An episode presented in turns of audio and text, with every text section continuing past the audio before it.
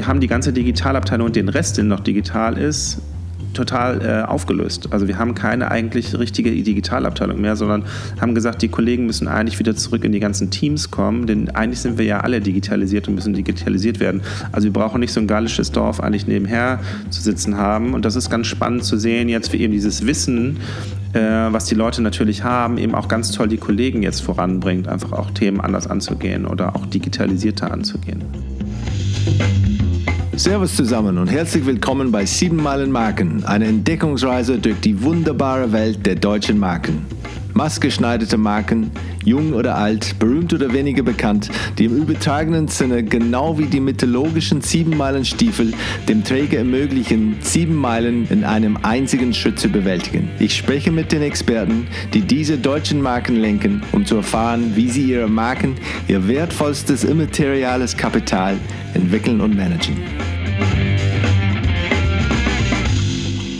Mein heutiger Gast ist Europachef beim japanischen Lixel-Konzern und Chief Communications Officer bei der Grohe AG, Hersteller von Sanitärprodukten und ein weiteres deutsches Unternehmen mit einer komplizierten Familiengeschichte. Grohe entstand nachdem Friedrich Grohe, der Sohn des Schildacher Armaturenherstellers Hans Grohe, 1936 eine Kleineisenfabrik kaufte und die Fertigung auf Badezimmerarmaturen konzentrierte. Das Düsseldorfer Unternehmen hat inzwischen 6000 Mitarbeiter in 150 Ländern und gehört seit 2014 der japanischen Lixel Group. Als Sneakerhead kennt der gebürtige Norddeutsche die Kraft von Marken nur allzu gut und seine lange Zeit auf Agenturseite bei Ketchum Pleon und Scholz Friends sowie seine Position als Head of Brand PR bei der Coca-Cola Company haben ihn für die Herausforderungen eines CCOs und alle Fragen rund um das Thema Markenführung sehr gut gerüstet. Wir sprechen über die Rolle von Marke bei Growers Innovationen rund um Smart Homes, Intelligent Living und IoT-Produktentwicklung, Geschäftsmodelle aus dem 20. Jahrhundert und warum das Risiko von Wasserschäden eine super Chance für Grower bietet. Herzlich willkommen, Thorsten Sperlich. So Thorsten, ist äh, Düsseldorf eigentlich, bist du, kommst du hier ursprünglich aus, äh, aus Düsseldorf oder wo kommst du ursprünglich, wo bist du äh, gewachsen, wo kommst du her? Also eigentlich bin ich durch und durch Norddeutscher, äh, mhm. komme aus der wunderschönen Stadt Bremen ähm, und habe mich aber nach dem Abitur eigentlich äh, schnell anders umorientiert. Äh, bin nach Bayern gegangen zum Studieren und wohne eigentlich in Berlin, meine Lieblingsstadt und pendel ehrlich gesagt nach Düsseldorf. Ah, okay. So Berlin ist noch äh, oder ist aktuell zu Hause? Berlin ist mein Zuhause, genau. Also ja. muss auch sagen, familiär sind wir, äh, kommen wir aus Berlin, zumindest ein Teil der Familie und habe mich da schon immer sehr zu Hause gefühlt. Und ich glaube, wenn man erstmal so einen Punkt gefunden hat, wo man zu Hause ist, dann gibt man den auch nicht so schnell auch, auch wenn man ein tolles Jobangebot dann vielleicht in einer anderen Stadt hat. Und du hast studiert äh, nicht nur in Passau, du hast auch in Berlin auch studiert. Ähm, drei Fächer habe ich gesehen oder gelesen, wo ich sagen würde, zwei kann ich gut nachvollziehen für deine aktuelle Stelle. Ähm, das wären dann äh, Communication Studies und Psychology, äh, aber dazu war auch, war auch Economics dabei. Ähm, Gab es damals einen Plan oder warst du einfach ja, eher mit Zahlen dann interessiert? Also ich glaube, im Leben ergeben sich manchmal so Sachen. Das hat sich bei mir irgendwie auch beruflich so ergeben. Ich hatte eigentlich nie vor, Kommunikationschef irgendwo zu werden. Kann nicht behaupten, dass das äh, meine Wunschvorstellung mal war. Ich komme eigentlich aus einer kaufmännischen Familie und deswegen habe ich auch den BWL-Weg erstmal eingeschlagen in Passau und habe da BWL angefangen, habe aber gemerkt, dass das für mich in eine Richtung geht, wo ich eigentlich nicht so richtig zu Hause bin und äh, habe das Fach Kommunikation eigentlich erst im Laufe des Studiums in Passau so ein bisschen für mich auch entdeckt und habe dann eigentlich geguckt, wo sind denn eigentlich gute Ausbildungsstätten dafür und bin dann im Studium nochmal gewechselt. Und Berlin war schon sehr prädestiniert für Publizistik und Kommunikation. Äh, und BWL ist gar nicht so verkehrt dabei, denn ich habe Organisationspsychologie und Organisationsmanagement mitstudiert. Das heißt auch das Thema Entwicklung, interne Kommunikation, eigentlich passt das, äh, fügte sich das ganz gut zusammen mit dem Psychologieanteil und mit Publizistik. Und eigentlich hat sich das so gefunden einfach dann auch für mich. Und, und das Thema Economics dann, hat es denn dich denn weiter begleitet oder war es eher nach dem Studium, das war es dann ähm, oder hast du es auch dann verwendet? Ja, der betriebswirtschaftliche Teil war gar nicht so verkehrt, denn am Ende bin ich auch nochmal Geschäftsführer von einer PR-Agentur zwischendurch gewesen. Ähm, da ist natürlich so ein betriebswirtschaftliches Grundwissen schon mal sehr hilfreich an der Stelle. Muss aber sagen, ich bin ein bisschen in die politische Schiene erst gerutscht, äh, durch, das, äh, durch Berlin, neue Hauptstadt. Ich habe auch meine äh, Magisterarbeit zum Thema politische Kommunikation geschrieben und zwar der Wechsel nämlich vom deutschen Deutschen Bundestag von Bonn nach Berlin. Ganz spannend. Wie hat sich das öffentlich, hat sich die Öffentlichkeitsarbeit gewandelt eigentlich in diesem Spannungsfeld Bonn zentriert und dann eben Berlin plötzlich. Und äh, deswegen habe ich erst so ein bisschen den Weg der politischen Kommunikation gemacht, was mir heute eigentlich immer noch zugutekommt. Interessierst du dich auch dafür? Verfolgst du das dann auch dann auf persönlicher Ebene, was momentan los ist in der Politik und wie kommuniziert wird und mit welcher Art und, und Mittel und Kanäle und so weiter? Ja, absolut. Politik ist ähm, wahnsinnig Zeit, äh, also gerade zeitaktuell und wichtig, finde ich auch einfach. Äh, man muss sich damit beschäftigen, man muss auch als Unternehmen sich damit beschäftigen. Als Kommunikator kann man die politische Schiene gar nicht ausblenden. Es ist natürlich immer eine Gradfrage, also wenn man natürlich Öffentlichkeitsarbeit für den Deutschen Bundestag macht, hat man ein anderes Verständnis, eine andere Tiefe, als man das vielleicht jetzt bei der Sanitär hat. Aber wir haben auch Verbände, wir haben verschiedene politische Akteure, mit denen wir agieren, wenn wir an unsere Standorte denken. Wie ist das mit dem lokalen Bürgermeister und so weiter? Also das Thema Politik ist täglich eigentlich mit dabei und auch persönlich für mich sehr interessant und wichtig. Du hast dann dein, dein bis jetzige Laufbahn oder bisherige Laufbahn äh, Du hast äh, Agentur erlebt, äh, du hast eine größere internationale Marke gehabt äh, bei Coca-Cola, ähm, auch Politik mit der, ähm, ich weiß nicht, was Deutsch sagt, Minister of the Interior, äh, was ist das? Innenministerium. Das Innenministerium. Genau, äh, Dankeschön. Ähm, Genau, äh, und, und jetzt dann auf eine große deutsche äh, Marke oder für eine deutsche, große, große deutsche Marke da und die, die sehr international unterwegs ist. Ähm, ist das etwas, was du empfehlen würdest? Andere Leute, die auch das nicht nur Agentur oder nicht nur Kundenseite oder nicht nur international, aber oder nicht nur deutsche Marke, ist es etwas, was hey von jeder hast du dann wirklich was gelernt, was mitgenommen? Also ich finde, glaube ich, was ganz spannend bei mir ist wirklich der, der Wechsel zwischen Agenturwelt und Unternehmen und das auch wie Würze. Also nicht nur sagen, ich bin jetzt komplett raus aus der Agenturwelt, das würde ich auch nie sagen. Ich finde, wenn man wirklich das Handwerkszeug der Kommunikation lernen möchte, ist ein Agenturumfeld genau das Richtige. Eine gute Agentur mit einem guten Trainee-Programm äh, kann einem da Wege öffnen und Kundenportfolios aufzeigen, mit denen man im Unternehmen nie zu tun haben würde. Also ich hatte eine wahnsinnig große Spielwiese bei Scholz Friends, auf der ich gelernt habe, von der Pharmaforschung über Städtemarketing für Magdeburg bis hin zur politischen Kommunikation für verschiedene Ministerien. Und dieses Spannungsfeld im Unternehmen zu kriegen, gibt es fast gar nicht. Und äh, da lernt man wirklich das, sag ich mal, das Rüstzeug für, die ganze, für das Handwerkszeug einfach für Kommunikation. Deswegen würde ich hier nicht jedem Berufseinsteiger empfehlen, geht in die Agenturwelt. Und so schlimm ist es gar nicht. Und man hat da wirklich, wirklich wahnsinnig viele Chancen und sieht auch viele Möglichkeiten, wo, wo es für einen äh, hingehen kann. Für mich war auch nicht geebnet bei Scholz Friends, als ich gesagt habe, ich würde irgendwann der Kommunikationschef bei einer Sanitärmarke werden habe ich mir nicht vorstellen können. Trotzdem hat sich dann doch der rote Faden irgendwann durch den Lebenslauf durchgezogen, wo man gemerkt hat, dass gerade die Kombination aus politischer Erfahrung, Stakeholder Management, aber eben auch Brandbuilding, ja, für das, äh, aus dem Thema Standortmarketing kommen, zum Beispiel auch spannend ist für eine Marke wie Grohe oder für, für Coca-Cola. Und das macht es, glaube ich, spannend. Bei, bei Coca-Cola warst du dann, äh, glaube ich, vier Jahren unterwegs, Head of, Head of Brand PR. Ähm, was war die Besonderheit von, von damals? Warst du dann viel international unterwegs oder war sehr starker Fokus auf, auf dem deutschen Markt oder wie war diese, diese Erlebnis? Also zur damaligen Zeit bei Coca-Cola war ich äh, Brand-PR-Chef für Deutschland. Also wir mhm. waren sehr auf den deutschen Markt fokussiert. Mittlerweile hat sich die Abteilung ein bisschen internationalisiert. Die haben zwei, drei Märkte dazugenommen. Ähm, es war aber eine große Spielwiese an Kommunikationsbranchen. Also wirklich starker Brand-PR-Fokus, äh, B2C, also B2C-Consumer ähm, mit Festivals, mit äh, wirklich Brandbuilding. Und äh, das Tolle ist ja, dass es eine, diese Marke eine Strahlkraft hat, die einem wahnsinnig viele Möglichkeiten und Türen öffnet, einfach auch Kommunikation weiterzutragen. Und das fand ich damals wirklich spannend und äh, wirklich interessant, obwohl es sehr Deutschland fokussiert war.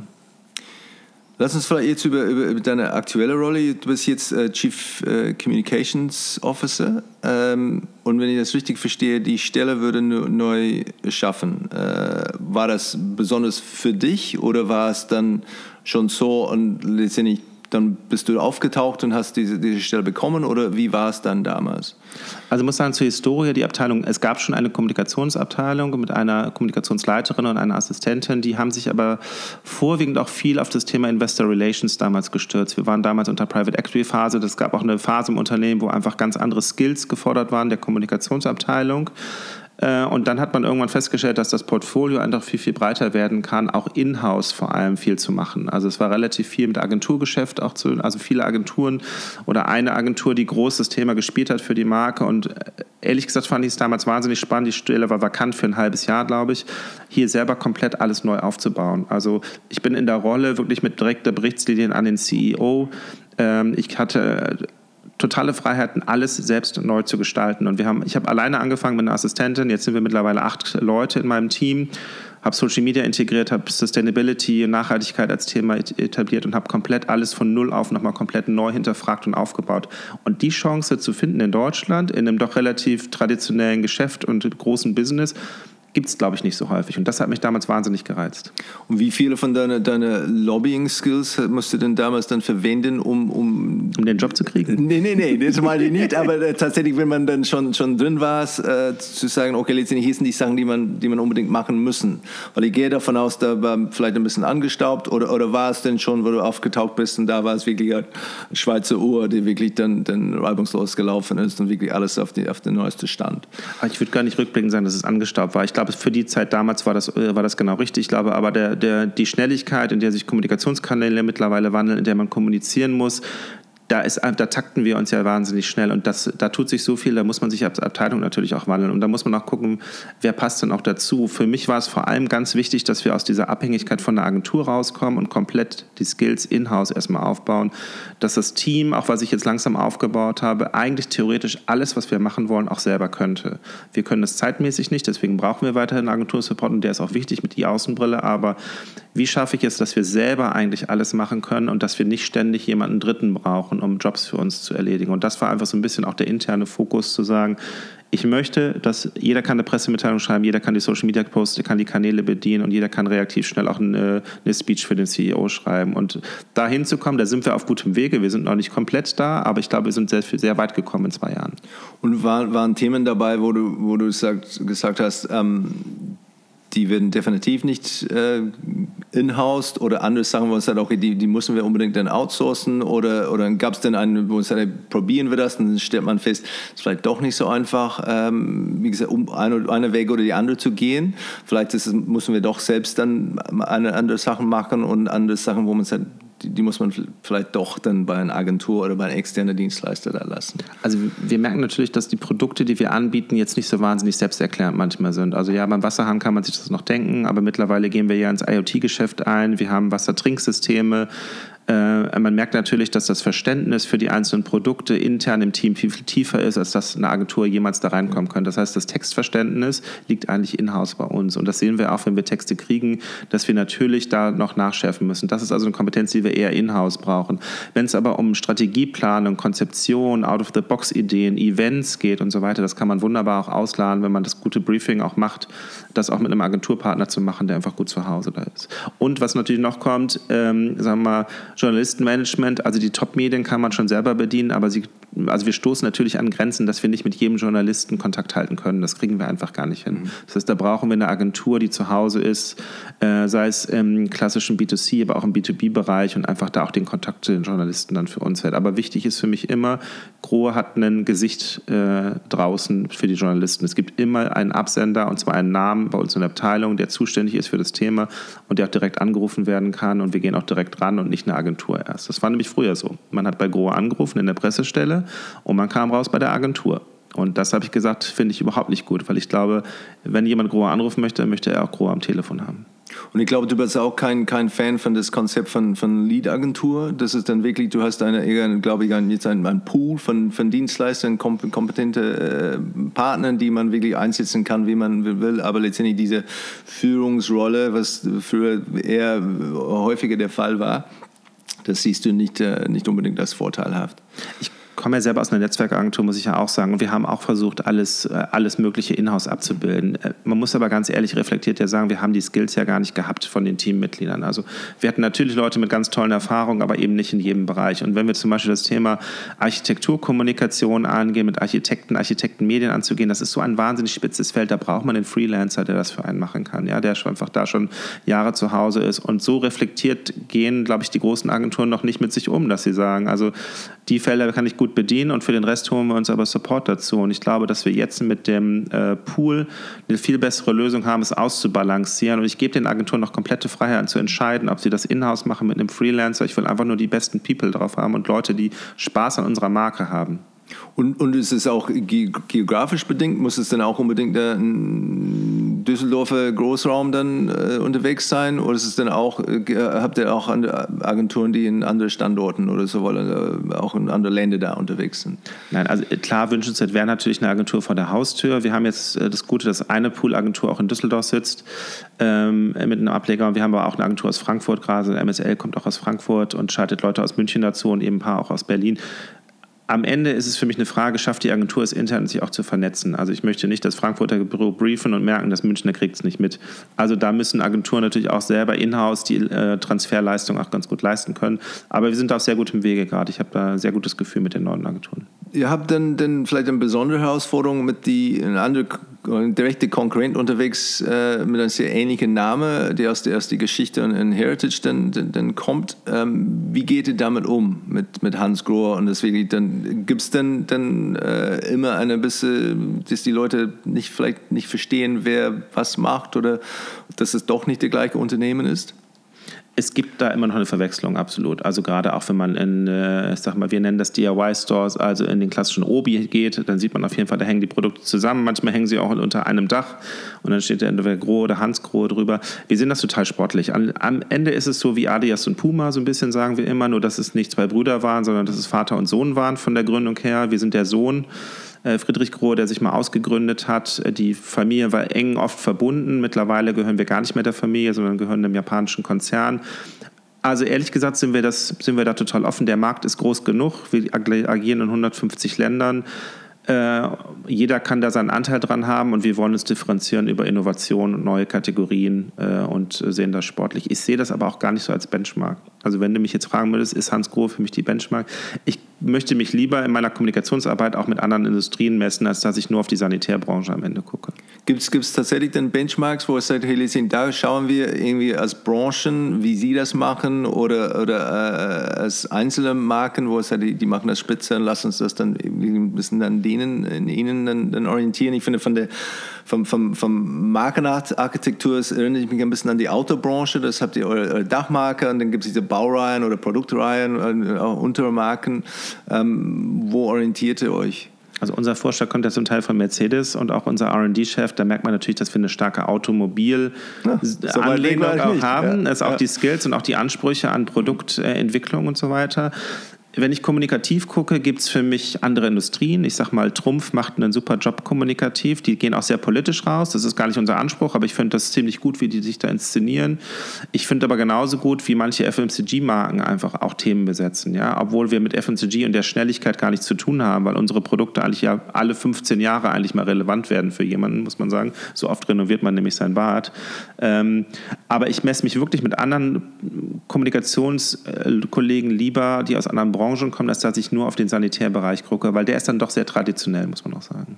Und, und da macht er auch eine Mischung von B2B und auch B2C-Kommunikation, gehe ich davon aus. Ähm, Gibt es einen Split oder so, wo es sagt, hey, das ist uns am wichtigsten oder ist es 70-30 oder, oder 50-50? Wie, wie ist das? Also wenn man unser Geschäftsmodell anguckt, äh, der Direktvertrieb, äh, äh, also 70 Prozent machen wir immer noch über den Wholesaler, einfach über Vertriebspartner und so weiter und eben nicht direkt. Ja. Und 30 Prozent äh, das verschiebt sich natürlich, ja, mit dem Bereich E-Commerce. Äh, die Konsumenten suchen anders. Also äh, wir erzählen auch immer die Geschichte, dass wir sagen, also wenn sich jemand mit einer Badrenovierung beschäftigt, ist der mittlerweile so klar schon strukturiert, der muss ja einfach nur googeln und der findet die Dusche, die er gut findet. Ja, früher ist er zum Handwerker gegangen, gesagt, was schlägst du mir vor? Heute sagt er eigentlich, die habe ich gesehen, die finde ich toll. Wo kriege ich die? Bau mir die ein. Also sag mal, der mündige Konsument natürlich und der informierte Konsument ist auf jeden Fall was, wo man kommunikativ auch sehen muss, wo dreht sich das hin. Ne? Und wir bleiben bleiben dann nicht im B2B-Bereich, sondern müssen auch über B2C total viel Awareness schaffen. Und welche Rolle spielt ihr dann in diese, diese Konstellation? Ich spreche auch aus eigener Erfahrung, äh, genau wie du es dann angesprochen hast. Ähm, letztendlich jemand geht im Internet und sieht, okay, hier ist äh, eine Armatur, ähm, es kostet 150 Euro und hier kommt der Handwerker und der will 300 Euro dafür haben. Also mit einem Geschäftsmodell von den letzten Jahrhunderten, das sehr gut funktioniert hat, ohne diese Transparenz ähm, wo sie auch ihre Marge damit verdient haben, dann auf die Produkte. Ähm, was ist denn die Rolle von, von, von Grohe da in diese, diese Entwicklung, diese Phase, die, die die Branche sich jetzt dann, dann findet, wo wirklich das heißt, ein großer Online-Handel dann auch da ist, so ist nicht nur irgendwie durch, durch, durch Amazon, aber sondern ähm, Spezialisten. Ähm, was ist denn die, die, ist es etwas, wo er sagt, wir sind eher passiv unterwegs oder, oder führte das? Ähm, weil ich gehe davon aus, dass hat auch politische Aspekte da. Das ist sehr politisch und äh, gerade auch wenn jetzt äh, Leute zuhören, die eben aus diesem Geschäftsfeld kommen, der dreistufige Vertrieb ist immer noch der größte für uns. 70 Prozent über den dreistufigen Vertrieb, also mit den Zwischenhändlern und so weiter, ist total wichtig für uns. Wird es auch weiterhin geben, wollen wir auch gar nicht in Frage stellen. Aber ehrlich gesagt müssen sich alle Fragen, die in dieser Branche mit diesem Thema zu tun haben, wo, wo kommt der Konsument denn überhaupt an uns ran und wo kommt er an die Produkte ran und informiert sich? Und dieser Omni-Channel-Ansatz, wo wir sagen, also eben alle Kanäle zu bedienen, ist ja essentiell für jeden. Wir wollen das kollaborativ machen mit allen Partnern zusammen. Also wir wollen nicht sagen, ne, wir wollen hier irgendjemanden ausgrenzen, sondern wir sagen schon, dass wir, jeder Kanal hat seine Berechtigung, aber es gibt eben auch Verschiebungen im Markt, die man einfach auch in Betracht ziehen muss. Und da muss man dann auch überlegen, wie man da kommunikativ mit umgeht an der Stelle. Und war das von Anfang an so oder gab es denn ja, eine Phase, wo man sagt, hey Licini, wir wollen nach wie vor unsere, unsere äh, Partner unterstützen? Unterstützen, äh, vielleicht nicht Unternehmen wie Amazon oder, oder größere oder andere Online-Händler? Ähm, oder war es dann relativ früh und relativ schnell, dass man sagt, das ist ein zusätzlicher Kanal und das würden wir auch bedienen? Ich bin ja erst zwei Jahre dabei, also deswegen kann ich jetzt nicht aus der wahnsinnig großen Vergangenheit sprechen. Ich, seitdem ich dabei bin, ist E-Commerce natürlich ein starker Kanal, den man nicht äh, einfach äh, wegdiskutieren kann an der Stelle. Ja. Aber wie gesagt, wir gehen in den Dialog da in der Branche, aber man muss auch sagen, Manche Branchenkollegen sind da schon weiter und offener dafür und manche muss man auch eben ein bisschen überzeugen oder mit denen auch eben diskutieren. Ähm, ich glaube, es gibt einen guten Ansatz für neue Geschäftsmodelle, die eben auch aufkommen, ja, aus dem neben dem klassischen Geschäft eben auch neue Geschäftsmodelle wie Service-Modalitäten und so weiter anzugehen. Also ich glaube, das Portfolio ist sehr groß, äh, wenn man das gemeinsam angeht. Gibt es denn, denn äh, andere ja, branchentypische äh, Herausforderungen oder die, die du selbst nicht erlebt hast bei, bei anderen Branchen oder mit deiner Erfahrung, wo du sagst, boah, okay, das ist dann schon ziemlich seltsam oder nicht vielleicht nicht seltsam, aber, aber unique, was, äh, was man da in dieser Branche dann, dann findet? Ich finde, die Innovationsthematik ist natürlich ganz spannend bei uns. Also so eine Innovation an dem Wasserhahn oder neues Design ähm, ist spannend, aber ist auch nicht das, was einen auf ewig differenziert, vielleicht auch im Wettbewerbsmarkt. Deswegen finde ich es bei uns spannend zu sagen, wir haben eben auch komplett neue Kategorien an den Markt gebracht, die es vorher einfach nicht gab. Ein Beispiel, das Wassertrinksystem, was wir anbieten, also wo man sprudelndes Wasser gekühlt mit Medium oder Sparkling direkt aus dem Wasserhahn bekommt. Grohe Blue, ne? keine Plastikflaschen mehr, convenient, ähm, klar, hohe Anschaffungskosten, wenn man es sagt, aber es amortisiert sich auch relativ schnell. Aber das ist eine ganz neue Art, einen Wasserhahn zu definieren, einfach auch um zu gucken. Und solche Innovationsthemen finde ich wahnsinnig spannend, auch zu kommunizieren, einfach auch. Ne? Ja, ich mache natürlich auch gerne die neue Armaturenserie nochmal. Also das klassische Kerngeschäft ist auch wichtig für uns. Aber lieber über so, ich sag mal, so gesellschaftlich relevante Produkte einfach auch zu machen. Ne? Weil Plastikthematik ist überall, Plastikflaschen ist überall. Wir brauchen keine Plastikflaschen mehr, wenn man das Wasser direkt aus dem Hahn trinkt.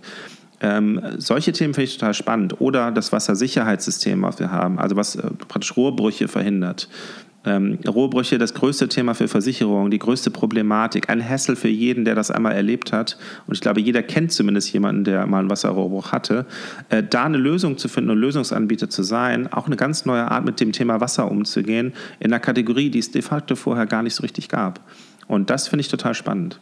Welche Rolle spielt denn das Thema Marke bei solchen Entwicklungen? Ist es wirklich etwas, wo du oder, oder, deine Abteilung auch am Tisch sitzt, während diese, diese vielleicht diese erste äh, Gespräche stattfinden, in welche Richtung da man, man äh, Innovationen dann vorantreiben könnte? Ist es auch etwas, wo, wo Marke berücksichtigt wird und sagt, okay, ja, das passt, das, passt, das passt zu die, zu die Richtung, die wir, die wir gehen wollen? Das Gute ist bei uns, dass ähm, alle Abteilungen, die relevant sind, Marketing, Design, Kommunikation und eben auch RD und wer auch immer noch dazugehört, alle an einem Tisch dann sitzen und sowas mitentwickeln. Und das ist spannend. Also ich sehe mich wirklich vor allem in dem Storytelling-Part. Also wie erzählen wir eigentlich die Geschichte drumherum? Neben den technischen Features, die es zu erklären gibt, eben auch, was, was ist der Kontext eigentlich von dem Produkt? Was ist die Relevanz eigentlich draußen? Was ist der Consumer-Need eigentlich, den wir bedienen müssen mit diesem Produkt, um so die Relevanz auch zu schaffen? Also ich sehe mich vor allem da den Kontext drumherum zu geben an den Geschichten, als nur die technischen Features wiederzugeben. Ich glaube, das haben wir sehr viel stark auch in der Vergangenheit gemacht, uns immer auf so technische Features gestürzt und das ist vielleicht in der B2B-Presse dann noch ganz zielführend. Bei der B2C-Presse geht es aber wirklich darum, warum brauche ich das Produkt überhaupt? Was, was, was, welchen Need erfüllt das denn überhaupt für mich? Ich habe ein bisschen von, von äh, oder, ich weiß nicht, Vertriebsmaterialien ist es vielleicht nicht, aber, aber sind ihre Markenmaterialien angeschaut. Ich gehe davon aus, dass früher sehr, sehr stark Produkt- und, und Funktionenfokus war. Ähm, was, ich, was ich gerade angeschaut habe, das war ganz, ganz stark ähm, Inspirationsquelle, ähm, ähm wirklich sehr starke Lifestyle und Produkt eher im Hintergrund. Ist das etwas, was du selbst dann vorangetrieben hast oder, oder, oder erlebt hast oder war es schon seit, seit ziemlich lang unterwegs, dass äh, das Grow dann eher ein bisschen äh, federführend da in diese, diese äh, Gedanken und, und Art, wie sie kommunizieren? Also ich glaube, wir haben es schon immer gut geschafft, die Produkte zu inszenieren an sich. Ähm, was aus meiner Sicht gefehlt hat, als ich vor zwei Jahren angefangen war, wirklich, was ist die gesamte Geschichte und wie kommen die ganzen Produkte zusammen zu einer Geschichte? Äh, wir hatten einen äh, Kommunikationssplit von, ich schätze mal, 90 Prozent Produktthemen und nur 10 Prozent eigentlich Brand- und Corporate-Themen einfach auch an der Stelle. Mittlerweile haben wir einen 50-50-Split geschafft. Und ich glaube, das ist auch was Gesundes für eine Marke zu sagen, die Produkte sind natürlich die Heroes. Mit den Produkten verdienen wir das Geld. Die müssen am Markt verkauft werden. Äh, am Ende ist es aber auch, die Produkte einzubetten in die Gesamtgeschichte und eine Gesamtstrategie äh, zu erzählen, eine Vision zu haben, wo es eigentlich hingehen soll, eben genauso wichtig ist für eine Markenbildung. Und das haben wir, glaube ich, ganz gut geschafft, jetzt in zwei Jahren wirklich mal das Storytelling wirklich nochmal in eine andere Richtung zu drehen. Und das sieht man, glaube ich, auch gerade die neuen Magazine, die wir machen, wo wir redaktionell jetzt auch mitgehen. Früher war das nur im Marketing in-house äh, gemacht. Mittlerweile ist eigentlich das Redaktion, die redaktionelle Verantwortung bei mir im Team. Das äh, sieht man, glaube ich, auch in den Geschichten, die wir da eben auch aufbereiten. Und das, als, als Branche ist, denn, ist es Architektur, ist es denn Hospitality, ist es, äh, was ist denn für euch die, die wichtigste, wichtigste Branche? Die Zielgruppe ist alles, von der Baubranche okay. über den Architekten, über den Projektentwickler, ähm, bis hin natürlich am Ende dann auch der Endkonsument, der sein Bad renoviert ne? Mhm. Ähm, oder gerade neu baut oder wie auch immer. Also das, das Portfolio ist alle, die sich um dieses Thema Bauen und Renovierung oder eben Neubau auch mit beschäftigen. Das ist relativ ähm, fokussiert mit verschiedenen Themen zu spielen. Ich glaube, dieses One-Size-Fits-All funktioniert eben auch nicht. Ein Architekt möchte anders inspiriert werden. Gerade auch momentan viel über das Thema Nachhaltigkeit. Ja? Also die haben hohe Ansprüche an ihre Bausubstanz, an nachhaltige Bauten und wie können unsere Produkte zum Beispiel zu dem Thema dazu tragen. Ganz anderes Thema äh, als so ein Wassertrinksystem, was man zum Beispiel dem Endkonsumenten am Ende näher bringt. Ne?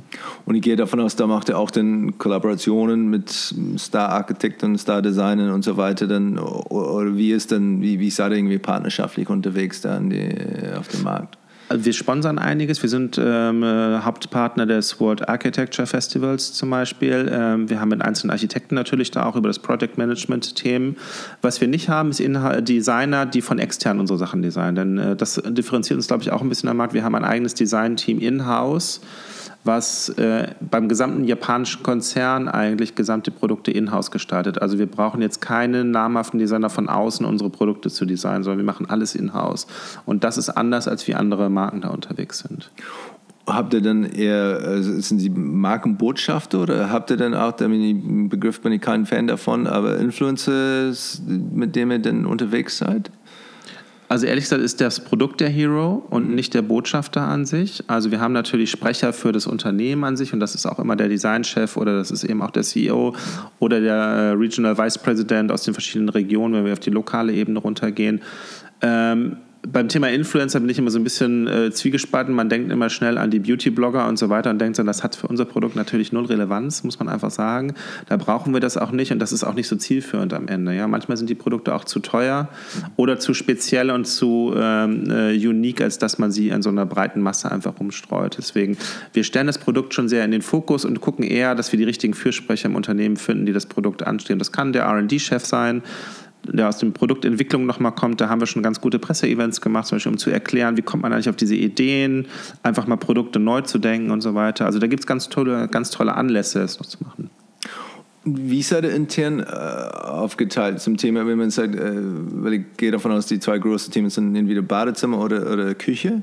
Äh, ist es so irgendwie aufgeteilt, dass, dass die, oder ist es wirklich alles irgendwie ein bisschen Armaturen oder ist es Duschen oder wie seid ihr denn aufgeteilt bei der, bei der Entwicklung? Also wir haben verschiedene Category Manager, die das machen. Ähm, das Thema Badezimmer, Küche, ähm, aber auch das Thema Digital, IoT-Produkte äh, zum Beispiel zu bedienen. Äh, und dann gibt es auch noch eine Forschung und Entwicklungsabteilung, die auch nochmal zentriert in HEMA sitzt äh, und die komplett das ganze Portfolio eigentlich mit abdeckt. Also wir sind relativ breit aufgestellt, plus die Designer.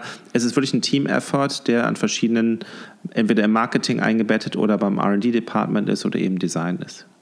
Und, und zum Thema äh, Digitalisierung dann intern oder, oder Produktbetrieben, wenn man sagt, neue, neue Produktideen äh, wie diese Wasserbruch-Alarmsysteme äh, oder, oder Systemschutzsystem, ähm, die sind auch organisch gewachsen oder musste dann selbst irgendwie eine Art Incubator dann anfeuern oder wie, wie sind äh, solche Themen dann vorangetrieben? Ich musste ein bisschen referenzieren, weil ich das auch nur vom Hören sagen weiß, weil das vor meiner Zeit war. Aber diese Idee für das Wasserrohrbruchsystem ist in-house geboren worden und eben kein Startup gewesen von außen. Also ich weiß, dass man damals, äh, wir hatten eine, haben eine Digitalabteilung, wir waren Chief Digital Officer. Man hat sich viele Startups angeguckt mit Ideen ähm, wo aber keine so richtig Marktreife hatte aus unserer Sicht, wo wir gesagt haben, das überzeugt uns jetzt hundertprozentig und hat dann irgendwann in einem Meeting hat ein Kollege einfach mal gesagt, weißt du eigentlich, wie viel Wasserschäden es in Deutschland gibt und wie viel Schaden das verursacht? Und dass es eigentlich gar keine Lösung dafür gibt. Und dann wurden alle plötzlich ganz hellhörig und haben überlegt, alles klar, was machen wir denn da?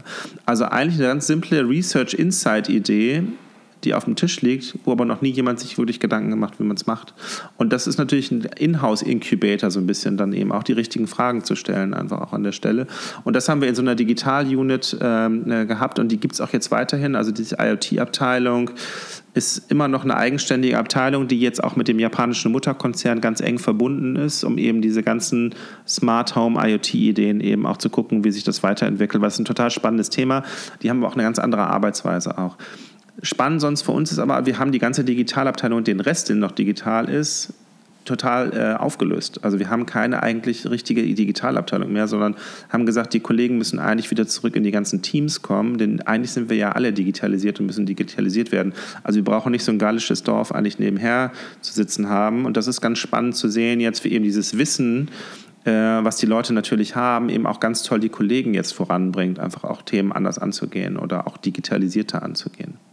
Sieht ihr das auch als, als große Chance, ähm, diese neuen Produkte oder Dienstleistungen zu entwickeln? Oder ist es etwas, momentan ist es nett und, und soll auch dann weiter verfolgt werden, aber letztendlich bisschen Hersteller ähm, von, von, von Produkten. Ähm, wie sieht ihr das? Ist es dann etwas, wo man sagt, hey, nee, ist es schon was anderes, wie zum Beispiel Wasser wirklich bemessen könnte, wirklich auf, auf größere Summen und äh, mit anderen Themen vielleicht dann umgehen könnte? Ist es etwas, wo es ein großer Fokus für euch oder eher ja, wie gesagt, eher lassen wir das weiterverfolgen, aber nicht unbedingt mit der höchsten Prio.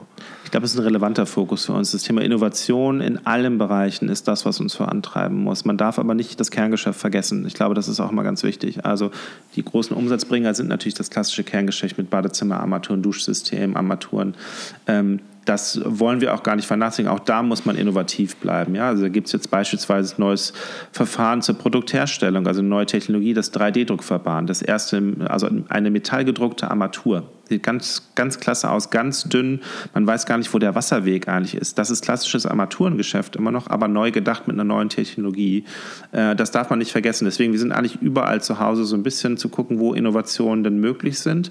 Was sich am Ende am Markt durchsetzt, muss man auch sagen, ist es die Alexa-Dusche auch, die manche äh, Unternehmen auf den Markt bringen ja, muss am Ende der Konsument entscheiden. Ja, wir spielen schon mit auf vielen Fällen, aber man muss eben auch nicht alles machen.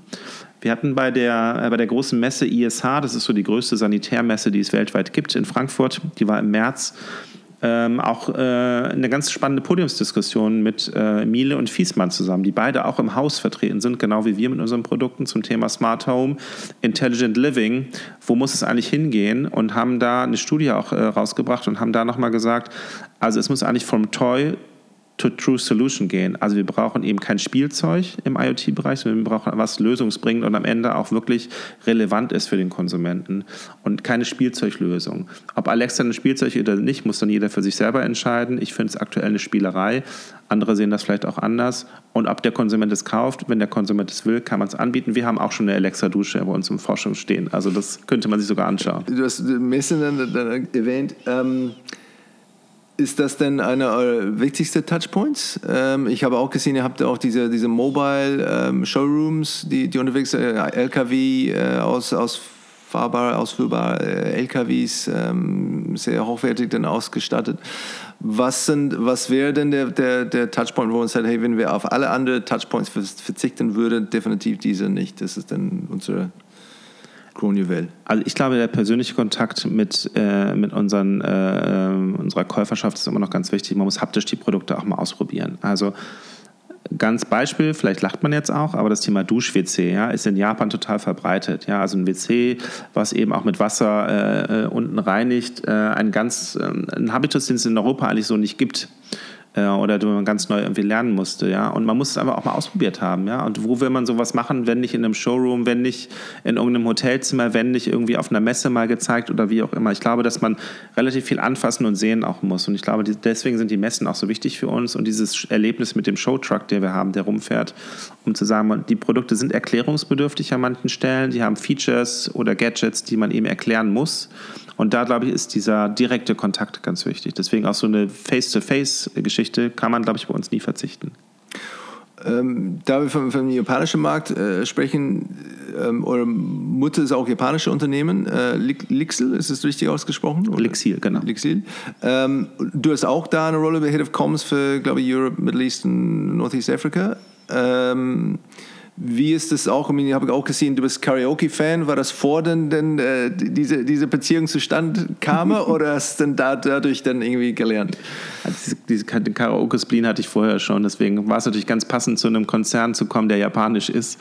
Ähm, wir haben äh, starke, äh, starke Verbindungen nach Japan und das ist auch spannend und das macht es auch wahnsinnig international für uns und das finde ich total gut. Wir sind äh, Teil, 17 äh, Marken gehören eigentlich zum Elixir-Konzern, auch bekannte Marken wie American Standard oder Inax aus Japan und asiatischen Markt sehr stark. Ähm, das ist spannend zu sehen, wie da Synergieeffekte entstehen, wie Innovationen getrieben werden und wie eben wir auch total international sind einfach auch und ich finde es halt spannend, diese ganzen Märkte in Europa mit zu überblicken, Consumer Needs zu sehen, welche Produkte funktionieren, trotzdem die kulturelle Vielfalt zu zeigen und so weiter. Das macht, macht diesen Job auch wahnsinnig spannend, eben nicht nur fokussiert auf Deutschland zu sein, sondern eben eine internationale Rolle zu haben und auch in einem größeren Team. Also ich berichte auch direkt Dotted Line nach Japan zu, zu meiner Chefin und äh, da ist ein reger Austausch und das ist sehr spannend.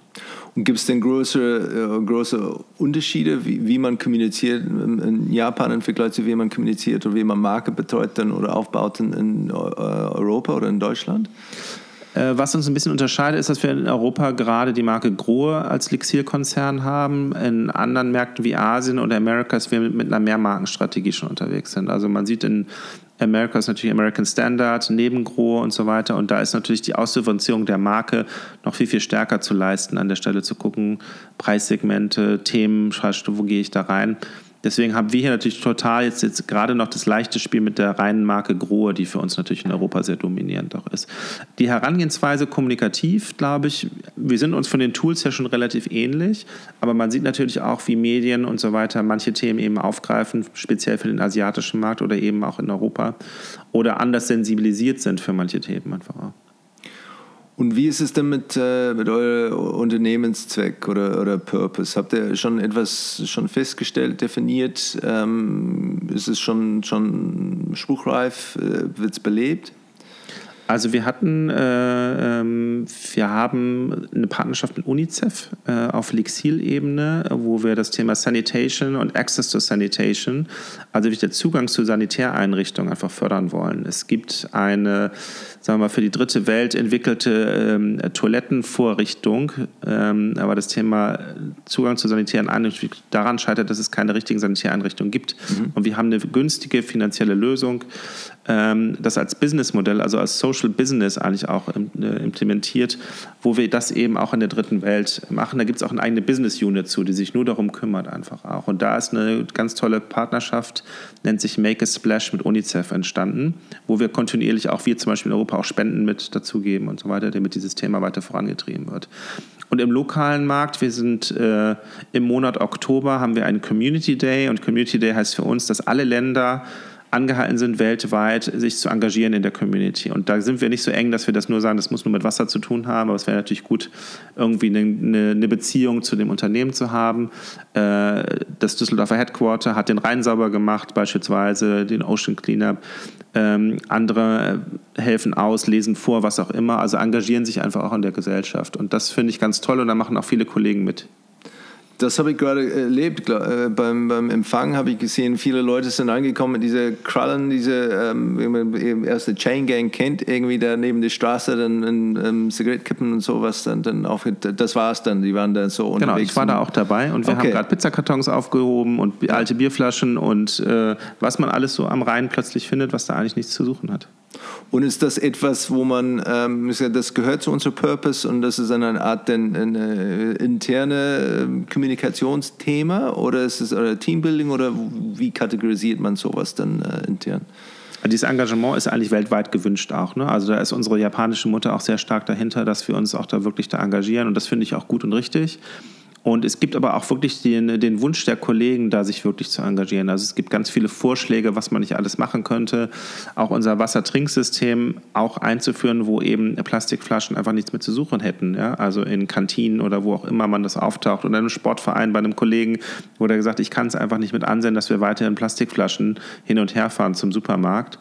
Äh, warum installieren wir das nicht auch da? Und ähm, solche kleinen Dinge hören wir auch und natürlich ist ein großes Thema intern, was wir auch intern ganz gut feiern und auch ein bisschen äh, kommunizieren wollen. Ja, finde ich super. Und, und wie, wie ist das dann mit ähm, ja, dieser Integration oder, oder, oder ähm, ja, diese Verlängerung von der, von, der, von, der, von der Marke in andere Richtung oder andere Produktkategorien? Ist das etwas, wo ihr in, in, der Vergangenheit das vielleicht probiert habt und gesagt, uh, shit, äh, vielleicht doch nicht so toll, ähm, bleiben wir was äh, bei unserem Kerngeschäft oder ist etwas, wo man sagt, nee, wir interessieren uns dafür und wir das vielleicht dann angehen oder wir machen gerade sowas?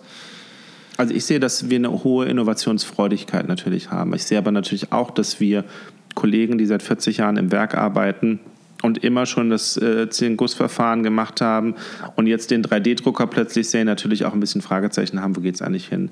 Ich glaube aber, dass diese Neugierigkeit und dieses äh, Entrepreneurtum schon zu Grohe passt. Wir gucken ehrlich gesagt immer ein bisschen visionär nach vorne und gucken wirklich darauf, wo kann man sich noch hinentwickeln, was kann man noch machen und sind eher neugierig, als dass wir zurückblicken und nur sagen, okay, wunderbar, was wir alles schon geschafft haben das, das Thema äh, Mut zu, zum, zum Risiko, dann ist es etwas, ähm, wo das ist, okay, es klingt, als ob, ob da das gewünscht ist. Äh, man kann nicht äh, Innovation dann anführen, ohne dass man ein bisschen Risiko damit sich da, da oder mit ins Kaufen nimmt. Ähm, wie geht ihr damit um, diese, diese Mut, um, um Fehler zu machen und Sachen auszuprobieren? Ist das etwas, wo es dann irgendwie ähm, formal irgendwie irgendwo aufgeschrieben ist oder belebt wird?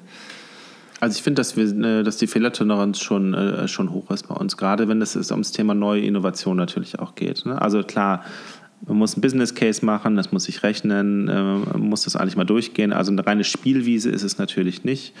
Aber man sieht natürlich auch, dass IoT-Produkte, die man einführt, eben auch eine längere Produktentwicklung vielleicht manchmal brauchen als manche andere Themen auch. Und da gibt es schon großes Verständnis auf jeden Fall.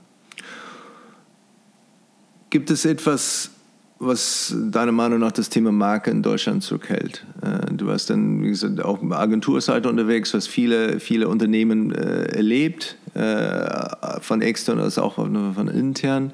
Du hast auch internationale Unternehmen erlebt. Gibt es etwas, wo du sagst, ähm, oder ist es nicht so? Ist es da nicht, ist Deutschland ganz weit da mit dem Thema Marke? Ich weiß gar nicht, ob es verschwindet. Also man sagt ja immer, dass diese Diversifizierung an Marken mittlerweile es schwierig wird, ähm, äh, sich zu behaupten. Und ähm, nehmen wir auch nochmal das Beispiel Coca-Cola, wo man sagt, die Getränkeindustrie hat sich ja auch wahnsinnig gewandelt. Ja? Also da sind Produkte auf den Markt gekommen, die plötzlich auch mit konkurrieren mit einer so starken Marke wie Coca-Cola. Die wird nie untergehen, aber die hat natürlich sagen wir mal, relativ viel Gegenwind an manchen Stellen natürlich auch bekommen. Produktkategorien, die sie vorher nicht bedient hat, wo man ein ganz neues Konsumentenverständnis gemacht hat. Ich glaube, das, das Thema äh, Zuspitzung der Marke und Wissen, wofür man steht, ist immer noch ganz, ganz wichtig. Und das muss man auch rauskitzeln auch. Und da muss man auch eine Vision haben. Also ich glaube, die Konsumenten wollen und äh, das sieht man jetzt ja auch, wollen immer stärker wissen, was ist eigentlich auch der Sinn und Zweck dieses Unternehmens. Und der Purpose muss ja nicht nur Social Responsibility sein, der kann ja eben auch ein anderer Purpose sein. Also wir haben jetzt äh, im März äh, extra uns mal eine neuen, sagen wir mal, Vision angegeben. Das habe ich Shaping the Future of Water genannt, also die Zukunft von Wasser gestalten, so ein bisschen als visionären Titel wo will eigentlich das Unternehmen auch hin? Ne? Und dann kann man das sehr gut differenzieren auf, wo müssen wir eigentlich mit der, mit der Belegschaft hin, was gibt es für Jobprofile, was brauchen wir für neue Hires, was brauchen wir für neue Themen. Äh, aber das den Kunden zu kommunizieren, da fragen schon viele nach, ne? wo wollt ihr hin, was wollt ihr machen? Und ich glaube, das ist ganz, ganz wichtig für, für Marken, auch diese Neugierigkeit zu haben, sich weiterzuentwickeln und eben nicht stehen zu bleiben. Wie, wie seid ihr dann wahrgenommen da auf dem, auf dem äh, Arbeitgebermarkt, äh, Employer Branding? Ist es etwas, wo, wo ihr merkt, okay, letztendlich, weil ihr konkurriert auch mit einem Startup-Szene in Berlin oder äh, die GAFA oder äh, Beratungsunternehmen, wo steht? Äh, wisst ihr dann von eurer Attraktivität und was ihr dann wirklich anzubieten habt und wissen auch die, die Leute, die, die ihr eigentlich dafür braucht? Also ich bin jetzt ja nicht der HR-Chef bei uns, aber ich weiß, dass wir sehr, sehr gute äh, Response Rates haben oder Zuspruchsraten haben auf Bewerbungen. Also wir kriegen wahnsinnig viele Bewerbungen, auch äh, Initiativbewerbungen direkt an den Vorstand. Ich glaube auch, weil man uns als Marke sehr stark da draußen wahrnimmt. Wir trommeln wahnsinnig laut. Also wenn ich mir kommunikativ angucke, und es ist nicht nur mein Verdienst als Abteilung, aber kommunikativ dominieren wir schon ziemlich doch, im, also gerade auch im deutschen Markt, die Presse- und Medienlandschaft. Da sind wir schon, glaube ich, sehr innovativ und man nimmt uns da auch wahr. Und man nimmt auch wahr, dass wir IoT-Produkte haben. Ebenso ganz neu zu sagen, ne, das ist ein Unternehmen, was in einem Wandel ist. Und ich glaube, das finden Leute viel, sehr, sehr spannend gerade. Und das ist so eine, so eine Reise, auf die man hier aufspringen kann, wo ich glaube, dass unser, unser Bild nach draußen sehr, sehr gut ist. Gibt es etwas, was dich nachts wach hält? Das ist eine große Baustelle, was auf euch oder auf dich zukommt oder wo ihr schon da unterwegs seid, wo ihr sagt, das, das ist wirklich eine Größe oder eine von den größten Herausforderungen, die wir momentan haben. Was mich wach hält, ist, ob ich morgens meinen Flieger kriege, weil wenn ich morgens den Flieger um 6.30 Uhr nehme, dann schlafe ich immer wahnsinnig unruhig, weil ich denke, ich verschlafe, obwohl zwei Wecker gestellt sind. Ja, Total verrückt. Ähm, was mich sonst wach hält, also ich bin immer so ein, und das versuche ich an meinem Team beizubringen, immer in dem Modus, können wir da noch eine Schippe drauflegen? Haben wir noch eine kreative Idee? Mir fällt nachts auch ein paar Sachen manchmal einfach ein, warum auch immer mir das nachts einfällt. Äh, ein paar Ideen, die man machen kann, wo man noch hingehen kann. Wir fangen ja gerade erst an als Kommunikationsabteilung. Also wir sind wirklich nicht die Benchmark nach draußen zu sagen, wir sind schon wahnsinnig digitalisiert oder innovativ mit allen Themen. Wir haben sehr basic-lastig angefangen. Wir schicken auch immer noch Pressemitteilungen raus. Äh, aber diese Neugierde zu haben, irgendwie was zu machen und in dieser Branche einiges zu bewirken, da habe ich einen unheimlichen Gestaltungsspielraum hier bei Grohe und das macht mir einfach auch Spaß. Also ich gehe hier gerne jeden Morgen zur Arbeit. Kann ich gut, äh, kann ich gut nachvollziehen. Äh, Gibt es denn etwas, ähm, wo du sagst, wenn, wenn du ein, ein unbegrenztes Budget äh, hättest für ein markenbezogenes Projekt, ähm, ohne jegliche Dokument, kurzfristige ROI oder überhaupt ein ROI zu beweisen, Gibt es etwas, ähm, wo es ein bisschen ja, in deiner unterste Schublade vielleicht dann auspacken könntest und sagen, okay, das wäre es, lass uns das dann äh, angehen? Also ich würde gerne wirklich digitalisierter Kommunikation denken. Ich war gerade auf einer Konferenz, da haben wir relativ viele über AI äh, geredet und was äh, lässt sich eigentlich mit Artificial Intelligence und Textverständnis machen und so weiter. Da ist man noch relativ an den, äh, in den Kindern schon, was das Thema Texten auch so weiter betrifft. Aber sich eben damals zu überlegen, wie so eine Kommunikationsabteilung eigentlich agieren muss und äh, Content aufbereiten muss, digitalisiert und da mal eine Spielwiese zu haben, das fände ich wahnsinnig spannend. Also wenn ich da mal eine Freiheit hätte, das wird nicht so schnell kommen, das fände ich total gut zu gucken, wie man einfach so in der Zukunft eigentlich diese Themen macht. Und ich will gar nicht sagen, dass unser Berufsbild verschwindet, aber ich glaube, es wird sich wahnsinnig wandeln einfach. Ist, ist dann das Thema Voice für, für euch dann schon, ich meine, letztendlich du hast Alexa erwähnt, ähm, aber was für ein, eine Stimme hätte dann Grower? Ist es eine weibliche Stimme, eine männliche Stimme? Ist es etwas, womit ihr euch noch nicht beschäftigt? Da stellst du mir jetzt eine Frage, welche Stimme wir hätten. Ähm, die Stimme muss sehr individualisiert sein, finde ich einfach. Man muss das Markenbild nach außen machen. Äh, ich würde das gar nicht an der männlichen oder weiblichen Stimme festmachen wollen. Ja, eine, geschlechtsneutral, irgendwie genderless Voice gibt es auch dann. Ja, am Ende muss es zum Konsumenten ja sprechen ne? und ja. der soll sein eigenes Bad gestalten ne? und dann soll er sich seine Sprache dazu überlegen. Wie, wie lädst du dich wieder auf? Ähm, ist halt energietechnisch, privat. Ähm, was, was machst du, das heißt, einen Ausgleich zu, zu bekommen? Äh, ich glaube, du bist Sneakerhead. Ähm, ist es etwas, wo du wirklich aktiv sammelst und gehst du zu Tauschbörse oder eher, das ist dann... Nee, da habe ich zu Hause ein Verbot hier, äh, den Sneaker, äh, die Sneaker-Tauschbörse zu machen. Ich, ich würde es gerne machen. Äh, was, was äh, das Gute ist am Pendeln ist ja, dass wenn ich hier raus bin aus Düsseldorf, ich eben auch aus Düsseldorf raus bin und in Berlin leben kann und da wirklich äh, ich habe wenig Quality Time gerade, oder der Job ist schon sehr time consuming und ich reise auch relativ viel, muss man dazu sagen dann zu Hause zu sein und wirklich mit Freunden unterwegs zu sein, mit dem Fahrrad durch Berlin zu fahren, in einem netten Café zu sitzen und einfach wirklich Freunde treffen, das ist das Beste. Ich spiele wieder Tennis. Äh, mein kleiner Ausgleich, früher mal aktiv in der Mannschaft und mittlerweile jetzt auch mit einem Freund hier in Düsseldorf. Das ist ein bisschen das, das Sportliche, was ich viel mehr machen müsste eigentlich. Ähm, aber vorwiegend ist es für mich wirklich, mich mit Menschen zu umgeben, die eben auch mich bereichern, die eben gar nichts mit der Sanitärbranche zu tun haben und mit dem ganzen Business. Und da du aus der, aus der Sanitärbranche äh, kommst, ist es so wie, wie am Arzt beim, beim Dinnerparty, wo alle sprechen, oh du, ja, ich habe diese Probleme mit, mit äh, meiner Armatur oder ich habe eine Idee oder ist es etwas, ähm, wo die Leute dann die, die Meinung dazu geben oder das irgendwie aktiv mit dir irgendwie besprechen wollen oder ist es eher, ja, okay, gut, lass uns dann über andere Themen dann reden? Also jeder hat eine große Geschichte zu erzählen und wenn er gerade in einem Hotel war, wo er es gesehen hat, oder mir später den Text schickt. Ich kriege auch immer Screenshots von Leuten geschickt oder Fotos, wo sie im Hotelzimmer die Grohe-Armaturen fotografieren. Ich glaube, dass sie das vorher nie gemacht haben. Super. Äh, ich bin aber auch einer, und das wird mir ja dann immer von Freunden sehr gerne vorgehalten, dass ich mich sehr identifiziere mit den Produkten und mit dem Unternehmen, wofür ich arbeite. Aber ich glaube, es muss auch so sein am Ende, wenn man wirklich richtig gut den Job machen möchte. Stimme ich zu. Wenn du einen, einen Markenkurs für die Geschäftsführer, die deutschen Hidden Champions äh, anbieten würdest, wie würdest du diese, diese Kurs benennen und worauf würdest du denn den Fokus legen? Es ist lustig, dass du es fragst, weil ich jetzt einen Vortrag bald halten werde zum Thema äh, äh, Transformation. Und ich glaube, dieser Transformationsgedanke, den wir bei Go durchlaufen haben, vom klassischen Armaturen, Sanitärgeschäft eben jetzt auch in diese IoT-Welt und die Geschichte ein bisschen erzähle, wie es zu diesen Transformationen auch intern kam, glaube ich, ganz viel Kopfkino auslösen könnte, was man selber nochmal bei sich im Unternehmen macht. Ich glaube, viele Mittelständler sind ja gerade in dieser Phase und viele sind da auch schon unterwegs und manche sind auch viel weiter als wir sind. Aber das finde ich als Austausch immer ganz spannend zu sehen, wie man eben, und man, es muss nicht alles digital auch werden, das meine ich immer gar nicht, aber Transformation eben, wie geht man mit den Kanälen um, wie schafft man neue Geschichten, äh, wie verkauft man das auch nach außen, äh, finde ich ganz, ganz spannend. Und das, da in den Austausch zu treten mit anderen Kollegen, fände ich ganz spannend. Was ist denn der Rezept dazu? Wie, wie macht man das denn tatsächlich? Also ich mag ja das Wort auch immer DNA des Unternehmens nicht, aber ich glaube, der Unternehmenszweck und Sinn und die Produkte müssen schon immer eine Rolle spielen. Also jetzt, wenn wir jetzt was mit Food Business zu tun hätten, das würde zur Marke Grohe aus meiner Sicht überhaupt nicht passen. Ja? Also da sind wir einfach nicht. Wir sind schon sehr weit jetzt in der Getränkebranche gelandet durch, äh, durch die Produktwelt des Wassertrinksystems. Nichtsdestotrotz sind wir kein FMCG-Unternehmen an der Stelle. Also ich glaube, der Markenkern muss einem trotzdem noch klar sein und der muss auch eine Rolle spielen bei so einem Transformationsprozess. Ja, prima. Äh Vielen Dank, Thorsten. Das äh, fand ich wirklich äh, sehr, sehr interessant. Und ähm, jetzt, dass ich dann, habe ein äh, altes Haus. Ähm, wir haben schon jetzt dann äh, zwei Badezimmern gemacht, ähm, aber es gibt noch was zu tun. Ähm, und da würde ich dann äh, auch mich noch mal ein bisschen tiefer damit eure Produkte ja. und Sachen dann, dann beschäftigen. Danke, hat mir sehr viel Spaß gemacht.